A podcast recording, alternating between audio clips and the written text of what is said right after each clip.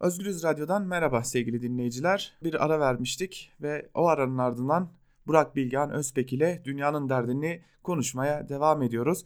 Burak Hacı hattımızda. Hoş geldiniz hocam yayınımıza. Merhaba, hoş bulduk.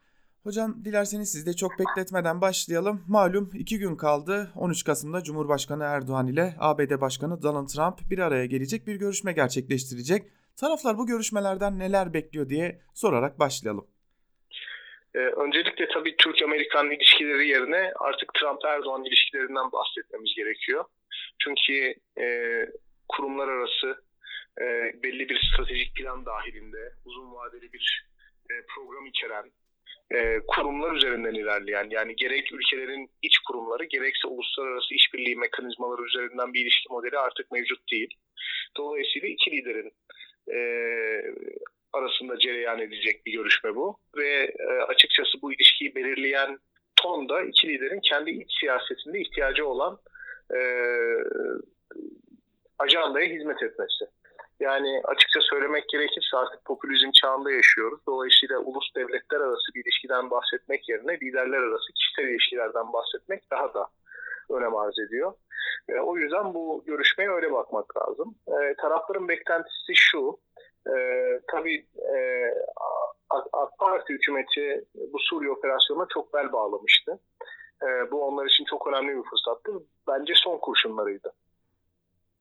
Çünkü yerel seçimlerden büyük bir başarısızlıkla çıktılar. Artık ülkeyi yönetme kapasitelerinin düşüklüğü konusunda çok ciddi soru işaretleri var. Yani e, AK Parti'nin iyi ya da kötü olması çok tartışılabilir bir konuydu. Türkiye'yi ortadan ikiye bölüyordu ama AK Parti'nin kötü yönettiği konusu çok bariz bir konu. Yani bunu AK Partililerin, AK Parti'ye oy vermiş insanların bile kabul ettiğini düşünüyorum büyük oranda. E, yani o büyü bozuldu. E, AK Parti'nin varlığı ahlaki bir tartışmanın ötesine geçti. Artık çok daha teknik bir tartışmanın konusu. Bunu ne kadar gizlemeye çalışsalar da böyle. O yüzden Suriye operasyonu açıkçası e, AK Parti hükümeti için e, önemli bir fırsattı. Bu cep, cepte taşınan kriz anında ortaya çıkabilecek bir durumdu ve e, bütün uluslararası müzakerelere rağmen bu süreç e, bir şekilde tek taraflı askeri müdahaleyle e, sonuçlandı. Biz müdahale sonrası oluşan tablodan şunu anlıyoruz ki e, AK Parti'nin iç siyasetteki ihtiyaçları için e, düzenlediği Suriye operasyonu hiç ummadığı şekilde gelişti ve ummadığı tepkilere e, tepkilere muhatap oldu. E, Trump ile Erdoğan arasındaki ilişkinin yanlış anlaşılmaya müsait olduğunu gördük. Amerikan kurumlarının halen daha etkili olduğunu gördük. Ve e, kurumlar arası müzakere edildiği zaman yani Türk Silahlı Kuvvetleri ile Pentagon arasında bir müzakere olduğu zaman şu andaki durumdan kat ve kat daha iyi olacağı, daha iyi bir sonuç doğuracağı ortaya çıktı. Yani şu anda müzakereyle, kurumlar arası ilişkilerle ilerleseydi Türkiye, Suriye'de çok daha fazla kazanım elde edebilecekti. Bunun yerine savaşı e, ve tek taraflı operasyonu tercih ettiği için oldukça başarısız bir operasyon geçirdi ve zaten operasyon şu anda fiili olarak bitti. E, bu e, Erdoğan'ın artık hani Suriye'nin geleceği konusunda nasıl adımlar atacağı çok önemli. Artık orada çatışma ya da askeri seçeneklerin bir opsiyon olacağını sanmıyorum.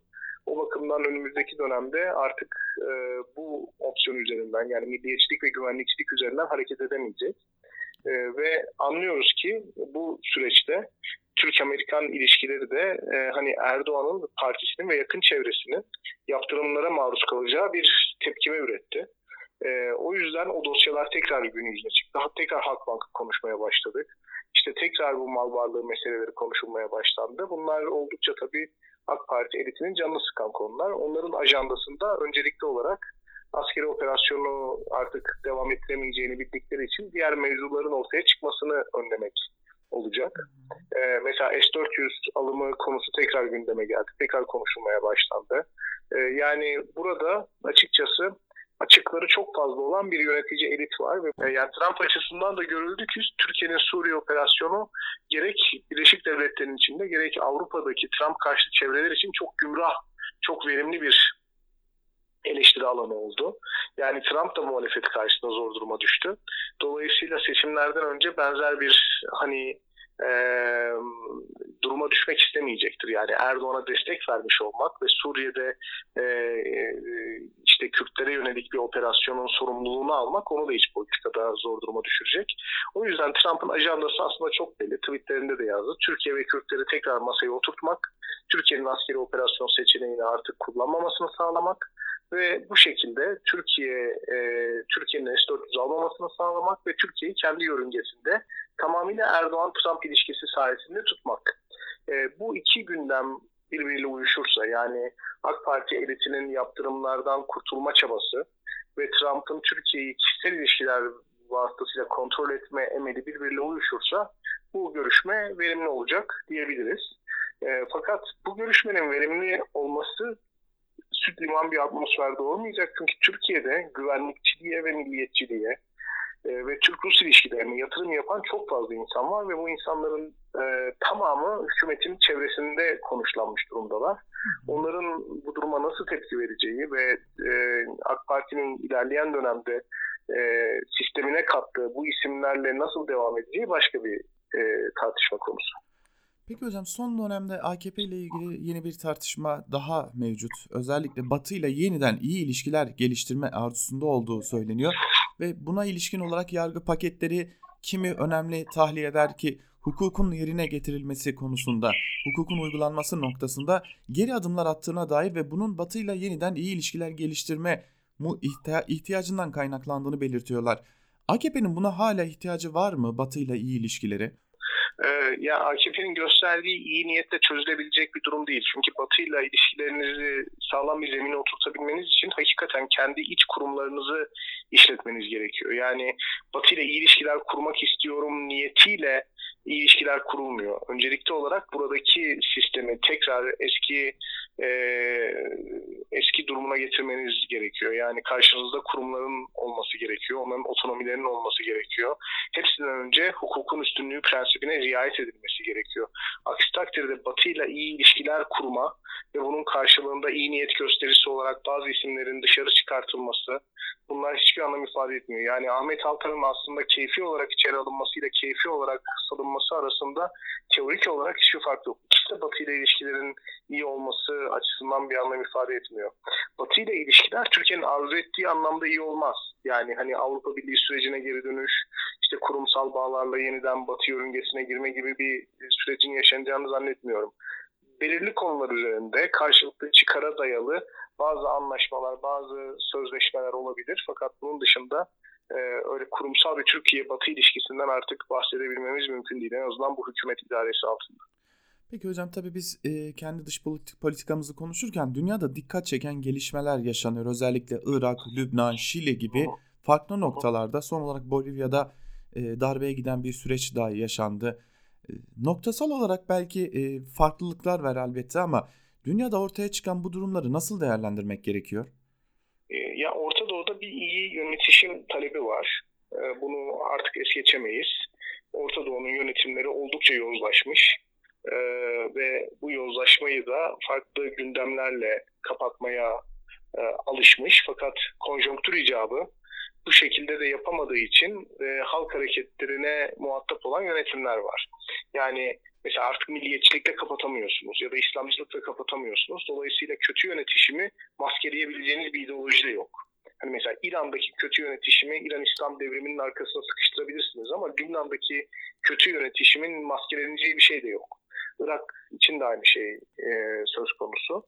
E, burada mezhepsel ya da kimliksel faktörlerin ötesinde hakikaten şunu anlamak lazım ki halkın bir şeffaflık, bir hesap verilebilirlik, bir kurumsallık ihtiyacı var. Yani Orta Doğu'daki gösterilerin temel amacı e, kurumsal, e, bürokratının büroya bağlı olduğu, e, kanunun hükümdar olduğu, kişilerin inisiyatifinin çok önemli olmadığı bir devlet arzusu içerisindeler bu insanlar ve bu devlet inşa edilirse eğer Orta Doğu'nun kendine has zenginliklerinin tabana yansıyacağını düşünüyorlar.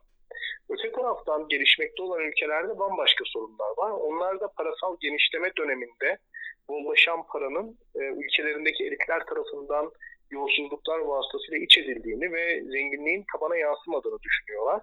Yani orada da bir talep var. Orada da bir iyi yönetişim talebi var. Orada da daha e, hesap verilebilir yönetimler arzusu var. Daha fazla refah odaklı, refahı arttırmaya yönelik e, çabalar var. Dolayısıyla aslında baktığınız zaman çeşitli farklı sahipler var dünyanın çeşitli yerlerindeki protestoda. Fakat herkesin arzu ettiği aslında e, yönetici elitin yozlaşmasına izin verilmeyen, iyi yönetilen, e, yönetişim prensiplerine saygılı hükümetlere sahip olmak. Bu maalesef parasal genişleme dönemlerinden sonra dünyada yaşanan oldular. Yani tarihi olarak baktığımız zaman da böyle.